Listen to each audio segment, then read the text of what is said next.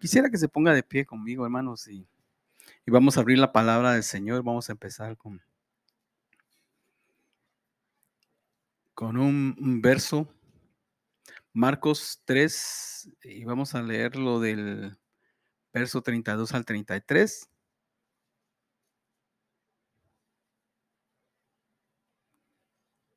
Y me pueden indicar con un amén cuando ya lo, cuando ya lo tengan, hermanos.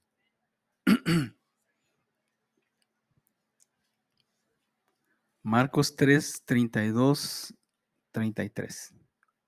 Ya lo tenemos, amén. Dice, pero aquel día y la hora nadie la sabe, ni aun los ángeles que están en el cielo, ni el Hijo, sino el Padre. Mirad, velad y orad, porque no sabéis cuándo será el tiempo. Vamos a orar, hermanos. Padre, gracias te damos, Señor, por este privilegio que tú nos das de estar en, en este lugar, en tu casa, Señor Jesús, Padre Santo. Padre, nosotros te venimos, venimos en este momento, Señor Jesús, pidiéndote que tú bendigas nuestras vidas, Padre Santo, que Padre Santo, que tú abras nuestros oídos, Padre bendito, que tú, Padre, seas quien hable en esta noche, Padre bendito, para lo que tú tienes preparado para hoy, Señor Jesús. Yo te pido que, Padre, tú me uses, yo solo un vaso, soy solo un vaso tuyo, Señor Jesús. Y te pido que derrames, Padre Santo, de tu Espíritu en mi Señor Jesús. En el nombre de Jesús te pido que bendigas a mis hermanos, Señor Jesús, aquellos que están enfermos, Padre Santo. Que tú, Padre Santo, hasta donde estén, Señor Jesús, lleves sanidad ante ellos, Señor Jesús. Que tú toques esos cuerpos enfermos, Padre Santo. Que tú levantes a aquel que está desanimado, Señor Jesús, en el nombre de Jesús. Sabemos que en tu nombre hay poder, Padre bendito. Te bendecimos, Señor Jesús. Amén y amén. La semana pasada, pueden sentarse, hermanos. La semana pasada mi hijo David Jr.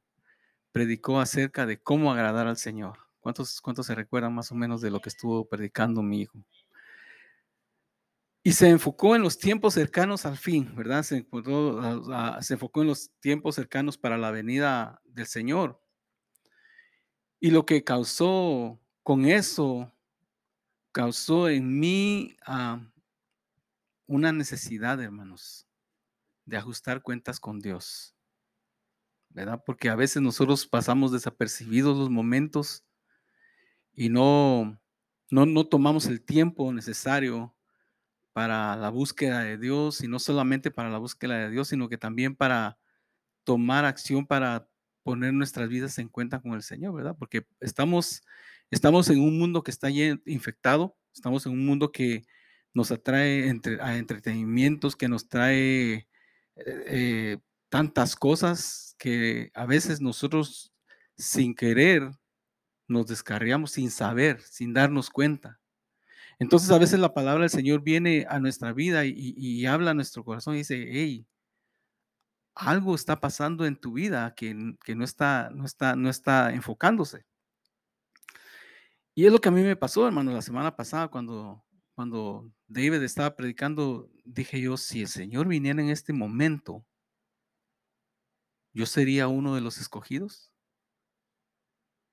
Y me puso a, pensar y me puso a temblar, hermanos, porque es algo en lo que nosotros tal vez lo escuchamos miles de veces, lo escuchamos tal vez a diario.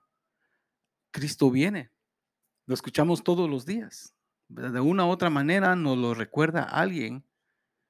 Lo escuchamos en las predicaciones, lo escuchamos en los cantos, pero muchas veces lo pasamos desapercibidos. Y entonces yo pensando en eso decía, yo no quiero eso para mí. Pero después vino algo más y digo, yo no quiero eso para mi familia. Dije, mis, mis, mis hijos, mis nueras, mis nietos, yo no quiero eso para ellos. Tengo que hacer algo. Tengo que actuar, ¿verdad? Y este pasaje que leímos, hermanos, es muy especial porque habla de, eh, habla de Jesús cuando le estaba explicando a sus discípulos acerca del día cuando Él iba a regresar, ¿verdad? Por su iglesia. Y cada uno de nosotros tenemos, tenemos, yo pienso que todo, cada uno de nosotros tenemos bien claro que es la segunda venida del Señor. Mas, sin embargo, a veces no lo, no lo tomamos en cuenta. A todos nos pasa. Yo pienso que cada uno de los que estamos aquí ahí sí que como dice el dicho, ¿verdad? Nos cae, nos cae el 20, ¿verdad? De que, hey, y a veces tal vez no estamos en pecado, tal vez simplemente no estamos enfocados.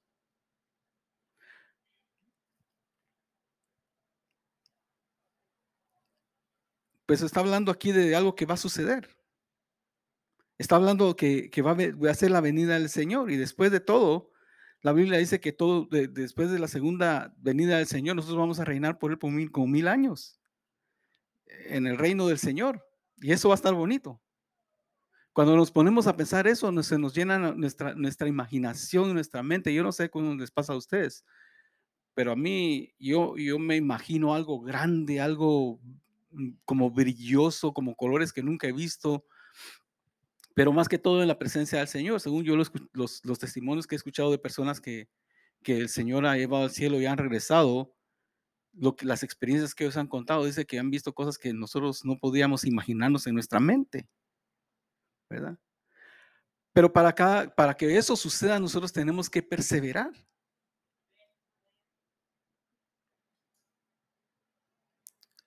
Va a ser bien bonito cuando nosotros estemos en el cielo. ¿Cuánto lo creen? Va a ser algo especial. Imagínense nosotros cuando cantamos y sentimos la presencia del Señor, es solo un poquito. Pero estar frente al Señor va a ser algo diferente, va a ser algo grande, va a ser algo tremendo. Pero para que eso suceda, hermanos, tiene que pasar algo impactante aquí en la tierra y en los cielos. Y es la venida del Señor, ¿verdad? Y va a ser, esto va a ser un gran acontecimiento, es algo que, que nosotros como iglesia estamos esperando. ¿Verdad? Y, es lo que dicen el rapto o el levantamiento de la iglesia. Imagínense cuando Jesús se aparezca en las nubes, dice que la palabra del Señor que eh, los muertos en Cristo resucitarán primero y luego nosotros los alcanzaremos a ellos. Al escuchar que la trompeta final. Qué, qué hermoso eso, ¿verdad? La palabra, la palabra misma nos enseña, dice, Ah, en Primera Tesalonicenses 4, 16 y 18, si lo quieren abrir conmigo, hermanos. Primera Tesalonicenses 4, 16 y 18 dice, porque el Señor mismo descenderá del cielo con aclamación, con su voz de arcángel y con trompeta de Dios. Dice, y los muertos en Cristo resucitarán primero, luego nosotros los que vivimos y habremos quedado, seremos arrebatados juntamente con ellos en las nubes para el encuentro con el Señor en el aire. Y así estaremos siempre con Él, estaremos siempre con el Señor. Por tanto, aliéntense uno a los otros con estas palabras. ¿Qué es lo que nos dice la palabra aquí? Que nos alentemos cada uno con estas palabras, ¿verdad? Entonces, hermano, miren, yo no sé, pero esa es una idea que se me vino a mí media loca en la cabeza, ¿verdad? Usted normalmente le dice al hermano, a su hermano cuando lo mira, Dios te bendiga, ¿verdad? O Dios te guarde, Dios te bendiga. Sería bonito decirle Señor, a, esta persona, a nuestro hermano, Cristo viene pronto, como un recordatorio de que el Señor ya viene, como un recordatorio de que nosotros tenemos que estar preparados para la venida del Señor, ¿verdad? Porque mire, si, si le dice usted, Dios te bendiga, sí, gracias, yo recibo la bendición. Pero si le dice a uno, Cristo viene, es como decirle, ponte en cuentas con el Señor, ¿verdad? O estás listo para la venida del Señor, o vas a ser tú levantado para la venida del Señor.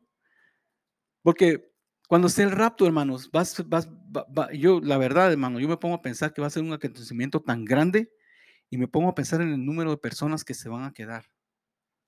Como miro las cosas que están sucediendo en el mundo ahora mismo, es algo algo que va a, causar una, conmoción tremenda en todos.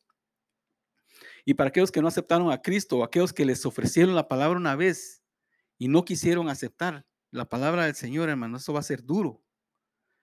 Va a ser algo que nunca ha pasado en la vida, ¿verdad? Ahí no va a haber excepción de personas. El Señor se va a llevar a aquellos que le hayan aceptado, a aquellos que le amen. Y, estaba pensando yo en eso, se decía, Señor, ¿cómo va a ser eso? ¿Cómo? Porque uno tiene dudas, ¿verdad? Uno como cristiano tiene dudas. Algo que me dijo una vez a mí, mi mamá me dijo, pues las dudas que tenga mi hijo, hace las preguntas a Jesús cuando llegues al cielo, me dijo. La respuesta que ella me dio, ¿verdad? Ella no era teóloga, pero era Era bien concisa. Pero la Biblia nos habla de dos personas que sucedió algo similar, ¿verdad? Que fueron levantadas. Dice, una de ellas es Elías, que el Señor se lo llevó en un carro de fuego. Y la otra es Enoch, que dice que anduvo con Dios y, desapareció, porque el Señor se lo llevó, dice la palabra del Señor. Entonces, estos son dos pequeños ejemplos de lo que nos va a suceder a nosotros, hermanos. La palabra del Señor dice que vamos a ser levantados y vamos a ser transformados y en el cielo nos vamos a juntar con Él. Es algo que para muchas personas no cabe en la cabeza. Pero algo que también dice es que no vamos a saber ni cuándo va a ser. Y va a, crear mucha confusión en el mundo. Yo, yo no sé si ustedes se han, se han fijado, ¿verdad? Pero yo, a mí me gusta informarme de muchas cosas, ¿verdad? Para, para poner esto, me, me puse a buscar mucha información y ya me estaba hasta doliendo la cabeza de tanto que miraba. Entonces, hay algo que está sucediendo desde hace más de 60 años, ¿verdad? Y es desde los años 60 más o menos, que es que eh, han habido apariciones de los ovnis, han habido supuestamente los encuentros de, extraterrestres y esas cosas que el mundo le está metiendo en la cabeza a las personas. Pero yo no sé si ustedes se han fijado, pero últimamente se ha, se ha se ha popularizado más eso, o sea, hay más información acerca de eso, o sea que dicen, hasta el gobierno de Estados Unidos ahora tiene un programa para proteger, para proteger la tierra de una invasión. De veras, hermanos, es verdad, está, está, eh, lo firmó este, el, presidente pasado, Donald Trump. Y el presidente actual está siguiendo con ese programa. Búsquenlo en Google, van a ver, se van a dar cuenta. Pero lo que está sucediendo también es que el, Hollywood y todos los otros medios están prácticamente entrenando la mente de las personas para que empiecen a creer en esas cosas. Y en la, y en la colita se van muchos cristianos ahí que tienen así como curiosidad, ¿verdad? Pero es muy probable y es más que seguro que el anticristo vaya a utilizar eso, esa excusa para decir, ya, se desaparecieron todo un montón de personas. Y, y, dónde se fueron? Pues se los llevaron los, se, los llevaron los, los, extraterrestres, ¿verdad? Eso, yo me recuerdo que eso desde que yo estaba niño, hermanos. Había una, una, una película que se llamaba como Ladrón en la Noche, que yo creo que no sé si cuántos de ustedes la vieron, pero a mí me la pusieron cuando yo era un un jovencito. Y no, esa película me dio miedo, hermanos. No me dio, no me dio gusto de que me iba al cielo, me dio temor que si me quedaba, hermanos, porque se le enchinaba uno la piel de ver cómo la persecución que iba a hacer el, anticristo a los, a los que se quedaban, ¿verdad? Pero ¿qué es lo que nos dice eh, segunda de Pedro 3.10? Dice, pero el día del Señor vendrá como ladrón en la noche en los cuales los cielos pasarán con gran estruendo, y los elementos ardiendo serán deshechos, y la tierra y las obras en ella serán quemadas. ¿Cómo dice la palabra que va a venir el Señor? Como un ladrón en la noche. posiblemente puede ser que vaya a ser de día, pero la sorpresa ahí va a estar, ¿verdad? Y si no estamos preparados, hermanos, nos vamos a quedar. Algunos se, les ha olvidado la venida del Señor como me sucedió a mí, estaba ya muy acostumbrado a la rutina, porque se, se hace a veces una rutina. Venimos a la iglesia, cantamos, oímos la predicación, nos vamos y se nos olvida que Cristo va a venir. En los, en los haceres de, nuestra, de, nuestro, de nuestro trabajo, de nuestra casa, de las cosas que tenemos que nosotros, que, que nos ocupamos día a día, no percatamos que, la venida del Señor está pronta y está cerca. ¿Verdad? Entonces nosotros, nuestra meta es para nosotros como hijos de Dios, a pesar de todo lo que está a nuestro alrededor, y, tiene que ser una prioridad, es que nosotros vamos a reinar eternamente con Jesucristo. Esa es nuestra meta. Y nuestra, nuestra prioridad es estar preparado. Eso tiene que ser la prioridad de cada uno de nosotros. Y, no lo digo solo para los que estamos aquí adultos, hermano, lo estoy diciendo para todos. Si usted tiene hijos, prepárelos, hermano. Prepárelos, porque estamos, estamos cerca. Jesús nos dice que va a venir como ladrón en la noche. Y nos manda que, que nosotros estemos, estemos listos en, este, en esta palabra que estaba leyendo al principio, en Marcos eh, 3, 32 y 33, dice que el día ni la hora nadie lo sabe, pero los ángeles, ni aún los ángeles que están en los cielos, sino la única persona que sabe es el Padre. Pero nos da, ahí nos da tres ah, ah, cosas, nos da tres ah, órdenes más o menos que nosotros tenemos que seguir. Dice, mirad, velad y orar, porque no sabéis cuándo será el tiempo. Entonces son tres cosas que nosotros tenemos que hacer para estar preparados para la venida del Señor. Dice mirad, ¿verdad? Este mirad, ¿a qué se refiere, hermanos? Se refiere a estar viendo. Yo les he comentado aquí que a mí me gusta mucho ver peleas de box y peleas de, lucha, ¿verdad? De lucha libre, de full contact. Y algo que he notado es que a veces los, los boxeadores están bien concentrados en, el, en su oponente y, el oponente les pone el guante así en la cara para distraerlos, para que ellos pierdan la, vista de donde, de donde ellos están. Yo no sé si alguno está familiarizado con el box, pero eso es lo que hacen. Por eso es que les ponen el guante en la cara para que ellos les obstruya la vista. Entonces, nosotros como hijos de Dios tenemos que estar como, como, como, el, como el boxeador, listos. Porque tenemos que estar mirando. Lucas 21, 29 al 33 dice, también les dijo una parábola, mirad la higuera y todos los árboles. Cuando ya brotan, viendo sabéis por vosotros mismos que el verano ya está cerca. Dice, así también vosotros cuando veáis lo que, que suceden estas cosas, sabed, sabed que está cerca el reino de Dios. Dice el verso 32, de cierto os digo que no pasará esta generación hasta que todo esto acontezca. El cielo y la tierra pasarán, pero mis palabras no pasarán. Entonces, ¿qué es lo que nos está diciendo el Señor? Dice, mirad la higuera. Y hay algo que yo, yo, estuve buscando, hermanos, y, y me di cuenta. La higuera se refiere al, Estado de Israel, a la nación de Israel, en la palabra del Señor.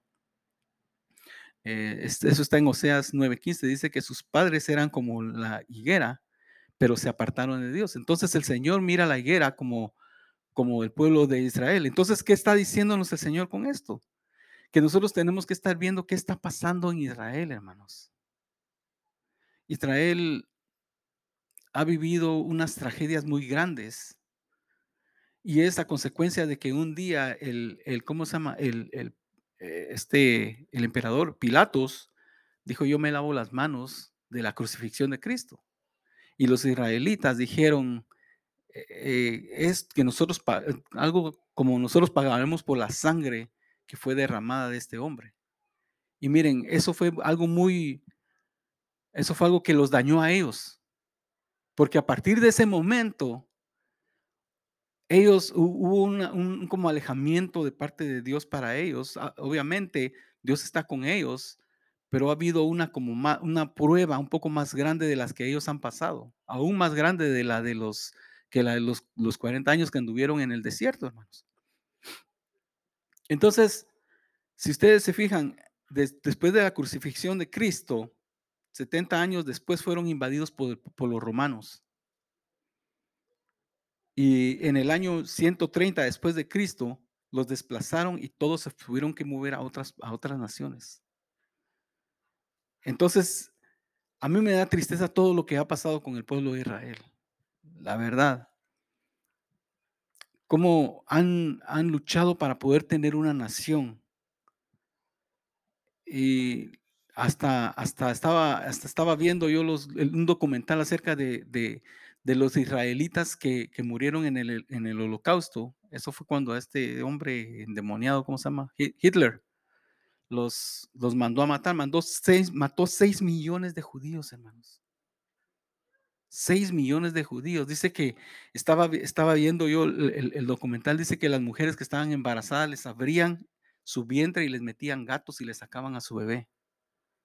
A los hombres los mataban, los quemaban vivos los enterraban vivos, hermanos. Fue fue un desastre.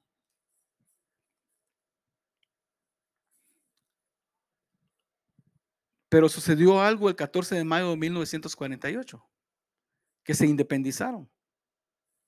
Eh, las Naciones Unidas les dio, los, ah, nombró una nación. Entonces en 1948 la higuera comenzó a, brotear, a, brotar. Ese fue el momento que la palabra del Señor dice que ellos empezaron, que la higuera empezó a brotar. Ahí empezamos a contar el calendario de la, del cual habla la, palabra aquí, miren, en, en, el en Lucas 21, 32. Dice, de cierto os digo que no pasará esta generación hasta que todo esto acontezca. Ahí empieza, empieza la generación. Según Salmo, ah, Salmo 90, 10, una generación es de 80, de, 70 a 80 años. Eso es lo que, ese es el límite de, edad que da una, una generación en, en el Salmo 90, 10. Y en Génesis 15, 13 dice que una generación es aproximadamente de 100 años. Entonces, desde que desde 1948 hasta la fecha de hoy, Israel ha sido una nación por 74 años. Entonces, ¿qué es lo que nos está diciendo esto, hermanos? Es una generación, hermanos. Y la palabra del Señor dice que no va a haber una, que no pasará esta generación hasta que todo esto acontezca. Entonces, la hora no la sabemos. Pero el Señor dice que nosotros miremos los tiempos. No sabemos el momento exacto en el que el Señor va a venir. Pero basado en esta información, nosotros tenemos que estar preparados porque en cualquier momento de ahora puede venir el Señor.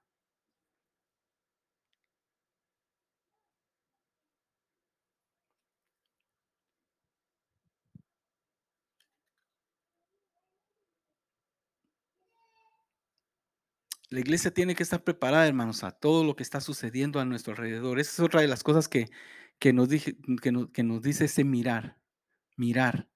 ¿Qué es lo que más tenemos que ver? Israel. ¿Qué está sucediendo en Israel? Pero también tenemos que ver qué está sucediendo en otros países, ¿verdad?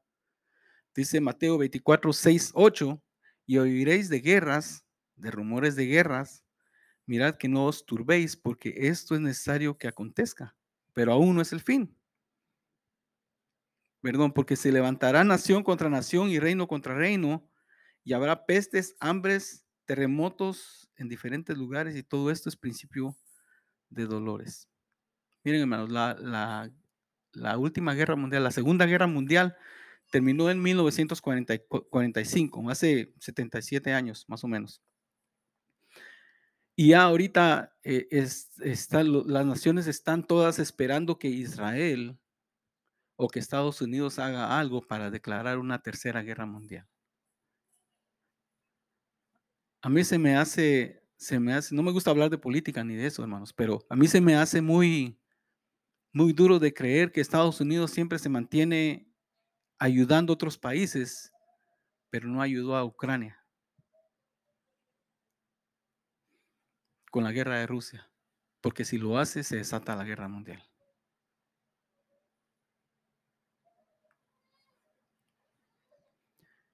Y muchos países, si ustedes se dan cuenta, hermanos, eh, muchos países han estado ah, levantando sus propios regímenes y han atacado diferentes naciones. Nosotros, por ejemplo, Estados Unidos fue atacada hace cuánto, en 9-11.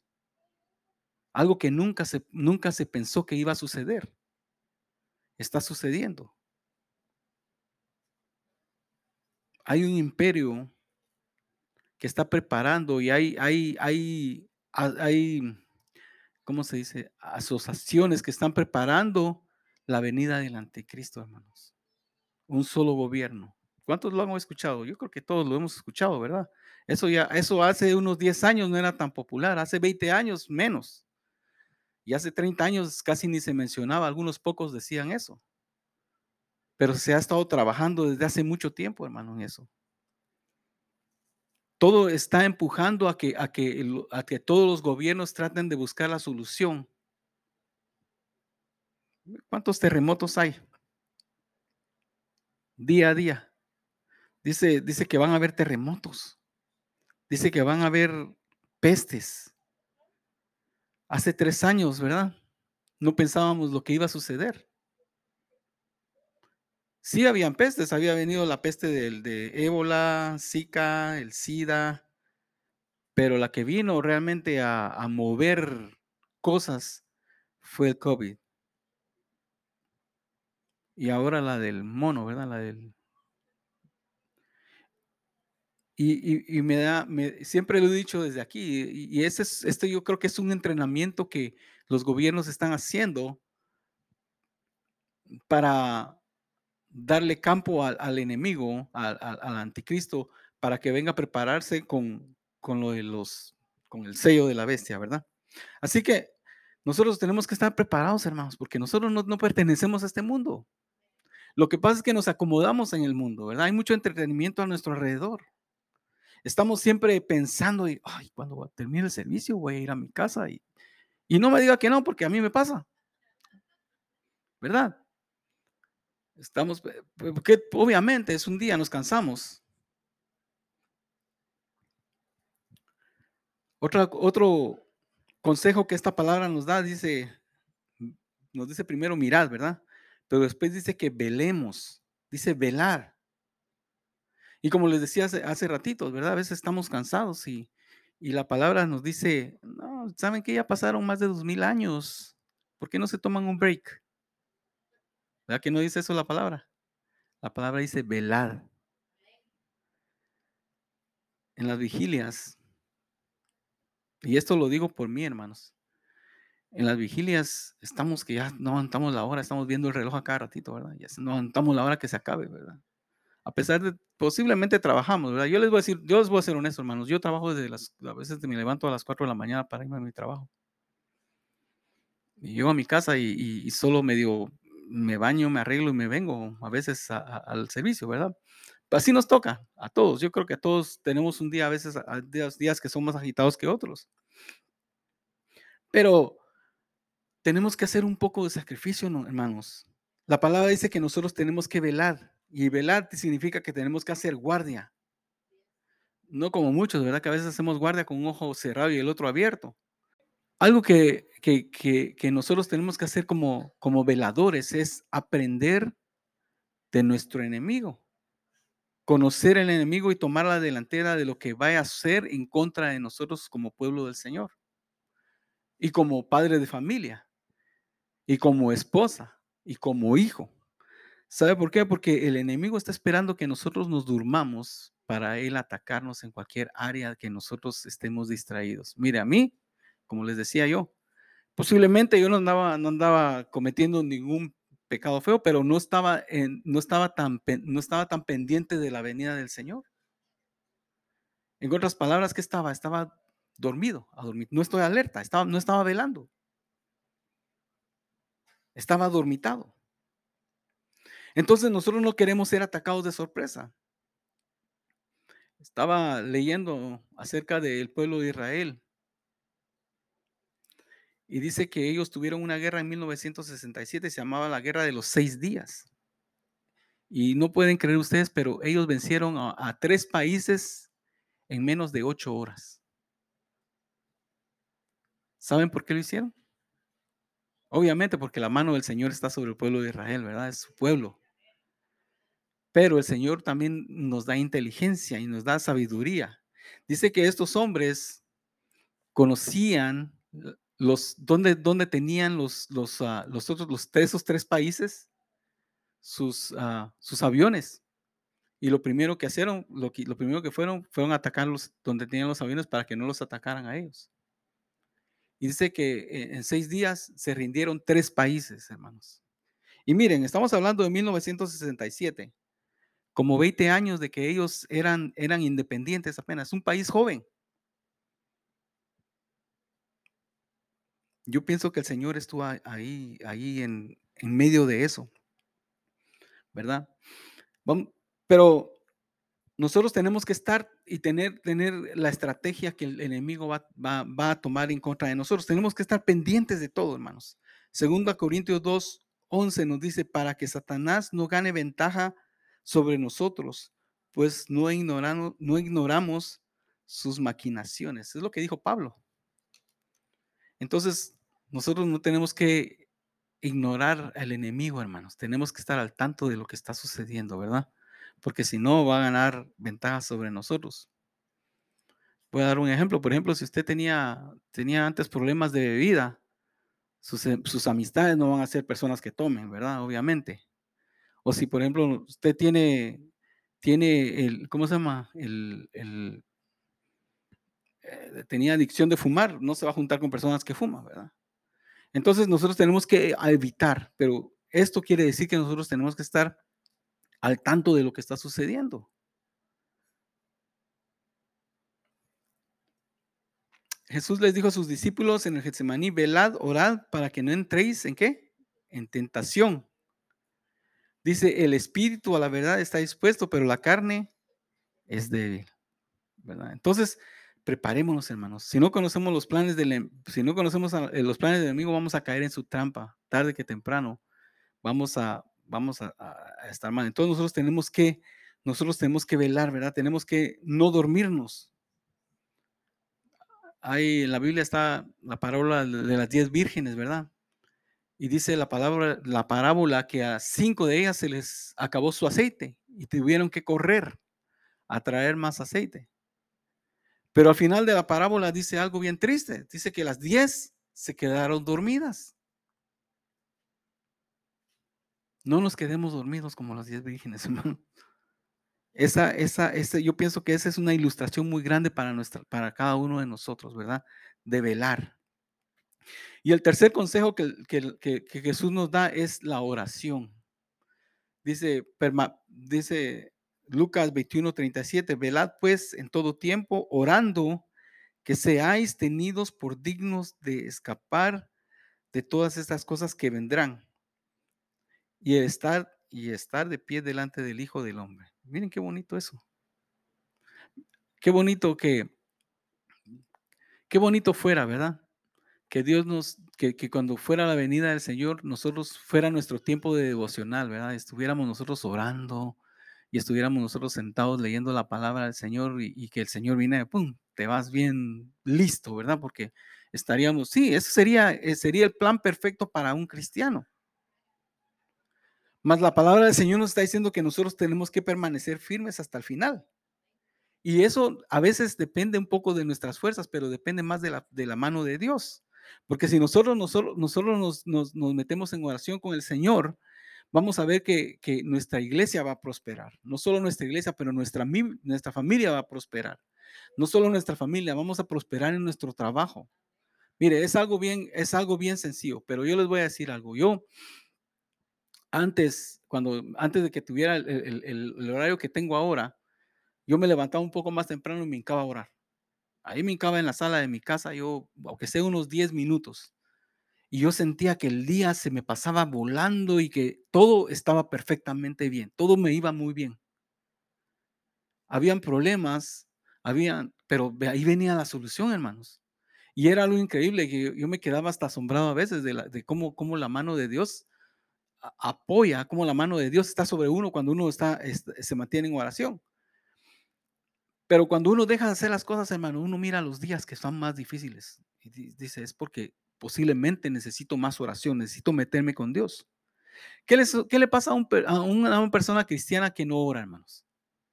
Se enfría. Una persona que no ora va, a venir de picada, va a venir para abajo, ¿verdad? Porque la vida, es de, la vida de nosotros tiene que ser una vida espiritual, una vida de mano a mano con Dios todos los días. Dice la palabra, dice, dice la palabra del Señor que nosotros tenemos que estar perseverando a todo momento. Dice, para que nosotros podamos estar delante del Hijo del Hombre, delante de Jesús. Qué bello. La palabra no dice, dile al pastor que ore por ti. O dile al, al, líder de las damas que ore por ti, o al, líder de los varones que ore por ti, o al líder de los jóvenes. Que ore, la, hora, la, la palabra del Señor dice que nosotros oremos. ¿Verdad? Porque el Señor quiere una relación con nosotros, una relación personal. ¿Cuántos dicen amén a eso?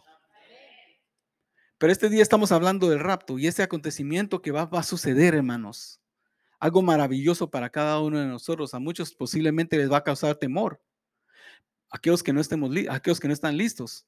Pero si nosotros mantenemos una vida espiritual, nosotros una vida espiritual de oración no tenemos por qué preocuparnos, ¿verdad? Porque va a venir cualquier, cualquier azote, cualquier cosa que venga, nosotros vamos a estar seguros de nuestra salvación.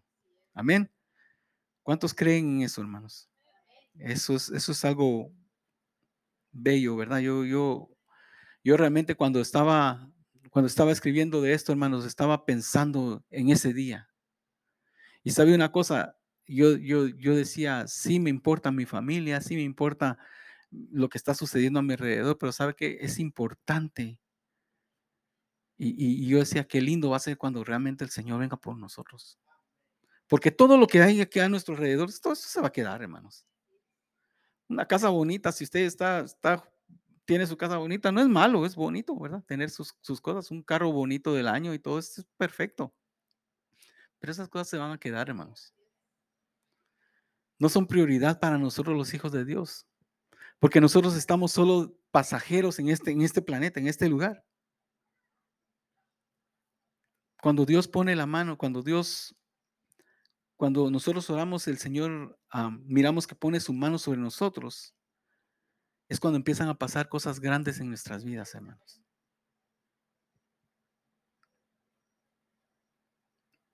Ahorita no es tiempo para que nosotros estemos pensando en otras cosas, hermano, sino más que en la venida del Señor, ¿verdad? Ni que estemos divagándonos y metiendo cosas de, metiendo en nuestra casa cosas del mundo y metiendo en nuestras vidas cosas que no nos, que no nos ofrecen nada, pero la salvación nos ofrece la vida eterna con el Señor. Amén. A mí me da, me da tristeza, hermanos, ah, de, personas que a veces no quieren nada con el Señor. Me, están, pasan las cosas ah, muy, muy desapercibidas. Y platicaba yo hace, hace un tiempo, platicaba yo con una persona y estábamos hablando acerca de la venida del Señor. Y, yo le preguntaba si estaba preparado. Y me dice, no, pues si yo no me voy en el rapto, me dijo, me voy con los 144 mil. Una persona que conoce al Señor, hermanos. Le digo yo, ¿y qué te garantiza que esos 144 mil ya tienen su, asiento ocupado, ya tienen su, su, ya tienen su asiento apartado, le dije yo. No, dice, a mí que me degollen, dijo. Si yo no me voy en el rapto, a mí que me degollen, dijo. No podemos tener esa mentalidad, hermanos. No podemos pensar de esa manera, que tenemos que irnos a la primera, hermanos. Es triste ver que personas piensan de esa manera. Es triste ver que personas piensan, toman al Señor como que fuera un, chiste. No toman al Señor en serio, hermanos. Y muchas personas se han congregado durante tantos años, pero sabe que han perdido, se han perdido por no estar constantes en estas tres cosas, ¿verdad? Mirar, velar y orar. Es lo que dice la palabra del Señor. Yo le invito a que se ponga de pie en esta noche, hermanos.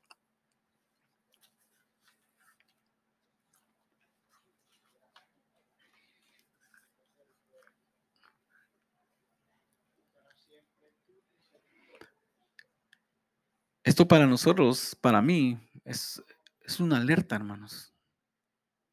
Porque nosotros no sabemos si saliendo de aquí, ya sea de que venga el Señor o no venga el Señor, o de que nos puede suceder algo, hermanos. No sabemos. Hay personas que, que mueren de repente.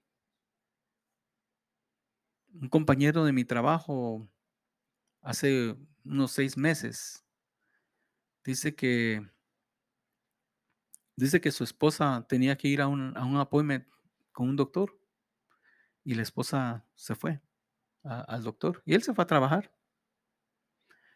Y dice que la señora cuando llegó al appointment del doctor, ahí en la sala de espera, le, dio un ataque al corazón y ahí murió. Una señora que era hija de Dios, cristiana. Dice que esa mañana le dijo, le, le, dijo al, esposo, oraron juntos. Dice que no lo hacía, pero esa mañana él me dice, yo creo que ella tenía un presentimiento, me dijo. Pero dice que se agarraron de las manos y, se, y, ¿cómo se llama? Y oraron. Y le dijo que te vaya bien, mi amor, le dice que le dijo, y, se fue, se fue a su trabajo y ella se fue al, doctor. Y me dice, me dice él, ¿cómo me hubiera gustado quedarme en la casa ese día? Dice, quedarme con ella ese, ese momento, pero no, no sucedió de esa manera. Pero la historia aún no, no termina ahí, hermanos. Ella dice que cayó en el, en el sanatorio y él, él, él no sabía.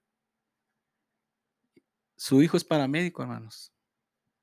Y su hijo estaba rondando en el área donde estaba su mamá. Y cuando, cuando lo llamaron para una emergencia, dice que él entró no sabiendo quién era. Él llegó y cuando vio a su mamá tendida ahí, dice que él, la tuvo que atender porque e, era un paciente. Pero la mamá ya no se salvó. él no se pudo haber despedido de su, de su hijo tampoco. Es duro, hermanos, porque nosotros, no sabemos cuándo, cuándo nos va a tocar, ¿verdad? como estamos aquí, puede ser que el otro día nos pueda, nos pueda tocar la muerte.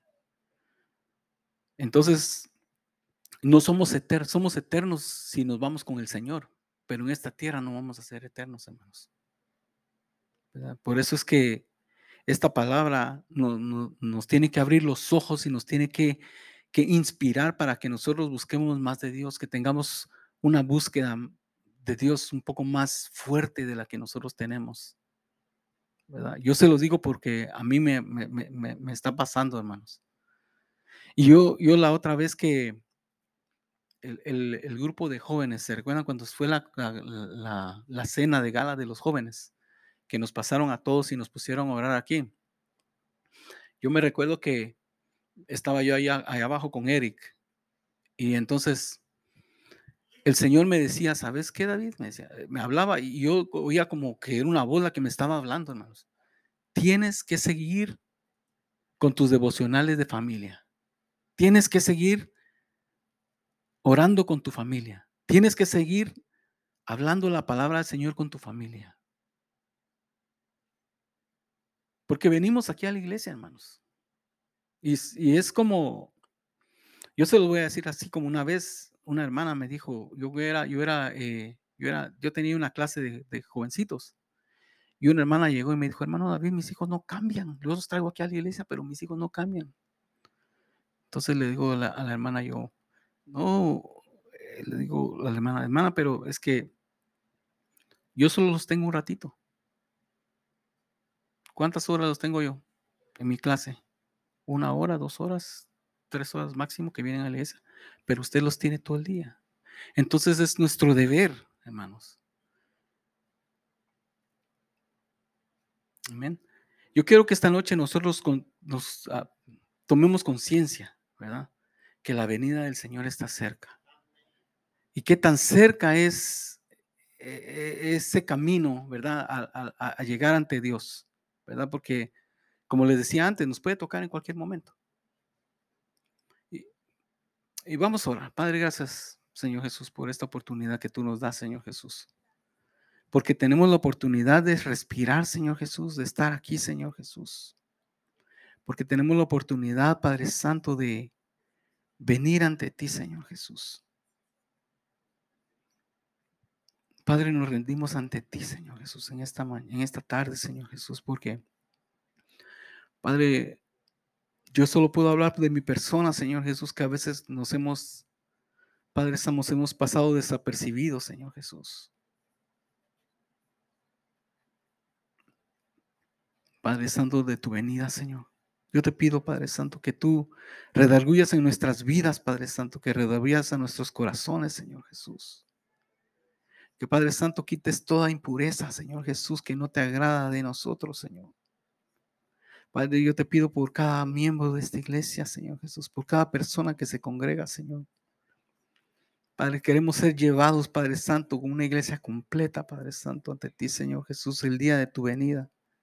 Yo te pido, Padre bendito, Señor, en esta noche, Señor Jesús, que tú nos, nos ayudes, Padre Santo, a estar velando, Señor Jesús, a estar mirando, Señor Jesús, a estar preparado, Señor Jesús, a orar, Padre Santo, para buscar tu rostro, Señor Jesús. Padre, estamos necesitados de ti constantemente, Señor Jesús. Y que no se nos quite de nuestro corazón, Señor Jesús, con las distracciones de este mundo, Señor. Que no haya un reemplazo, Señor Jesús, de la comodidad, Padre Santo, para ti, Señor. Yo te pido que tú, Padre Santo, unjas, Padre Santo, cada uno de mis hermanos en esta, en esta noche, Señor Jesús. Que Padre Santo, tu palabra, Señor, llene nuestras vidas, Señor Jesús, y nuestros corazones, Padre bendito. Gracias te damos, Señor Jesús, porque Padre Santo, tú siempre llegas a tiempo en cualquier momento, Señor, para aquellos que son tus hijos, Señor. Ahora te pedimos, Señor Jesús, que nos ayudes a hacer nuestra parte como tus hijos, Señor Jesús. Padre, a llevar esa palabra tuya, Señor Jesús, aquellos que no te conocen, Señor. Padre Santo, porque el tiempo se acerca, Señor Jesús. Padre Santo, las almas se están perdiendo, Señor. Padre bendito, Señor Jesús, hay una sociedad, Señor Jesús, que está, está, Señor Jesús, está matando, Señor Jesús. La credibilidad de los cristianos, la credibilidad de los pastores, Señor. Padre, yo te pido, Padre bendito, Señor, que tú tomes acción, Señor Jesús. Ayúdanos, Señor Jesús, Padre Santo, para que este pueblo esté unido, Señor Jesús, y persevere, Padre bendito. Sabemos que las cosas, Señor Jesús, van a empeorar, Señor, pero sabemos que tú estás con nosotros, Señor. Y te agradecemos, Padre Santo, porque no nos sueltas, Señor. Tú estás con nosotros en todo momento, Cristo Rey. Gracias, bendito Dios, por tus bendiciones, Señor. Gracias por permitirnos estar en esta casa, Señor Jesús una casa de bendición, Padre bendito. Te pido, Señor Jesús, que tú bendigas, Padre Santo, a mis hermanos, Señor Jesús, que los lleves con bien a sus hogares, Padre Santo, que los lleves con bien a, a sus casas, Padre Santo, Señor Jesús, que ellos, Padre Santo, puedan llevar esta palabra, Señor Jesús, a aquellos que, aquellos que no te conocen y aquellos familiares, Padre Santo, que necesitan oírla, Señor. En el nombre poderoso de tu Hijo amado, Señor, te amamos, Señor. Amén y amén.